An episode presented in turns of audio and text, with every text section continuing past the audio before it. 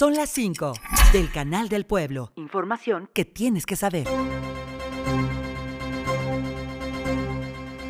El dengue en Hidalgo sigue en aumento y en una semana se registraron 68 casos nuevos, uno de ellos de gravedad en Mexitlán. De acuerdo con la Dirección General de Epidemiología, este año la entidad acumuló 172 casos. La mayor incidencia se ha registrado en lo que va de este mes, con 123 casos que representan 71.5% del total, ya que al cierre de agosto sumaron 49 padecimientos.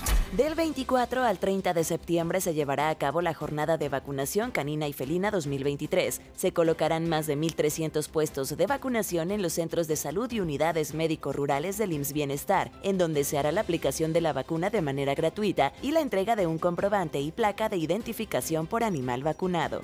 Por sequía se reportan 100.000 hectáreas de cultivo dañadas en los campos hidalguenses. Los agricultores recibirán una indemnización por la pérdida de su cosecha, ya que el gobierno contrató un seguro que cubre los cultivos ante fenómenos meteorológicos como granizadas, sequías, inundaciones y heladas. Las autoridades de la máxima casa de estudios aceptaron la intermediación del gobernador de Hidalgo en el conflicto universitario con los alumnos. El mandatario mencionó que no habrá ninguna represalia contra algún estudiante que haya participado en las manifestaciones que comenzaron el 1 de septiembre. Así se pactó el día de ayer tras la solicitud escrita por el grupo de jóvenes pertenecientes al Instituto de Artes.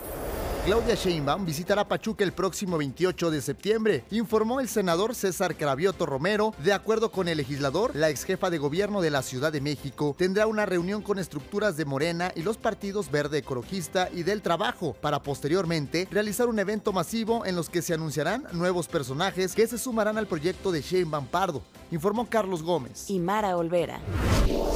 Son las 5 del Canal del Pueblo. Radio y Televisión de Hidalgo. Información que tienes que saber.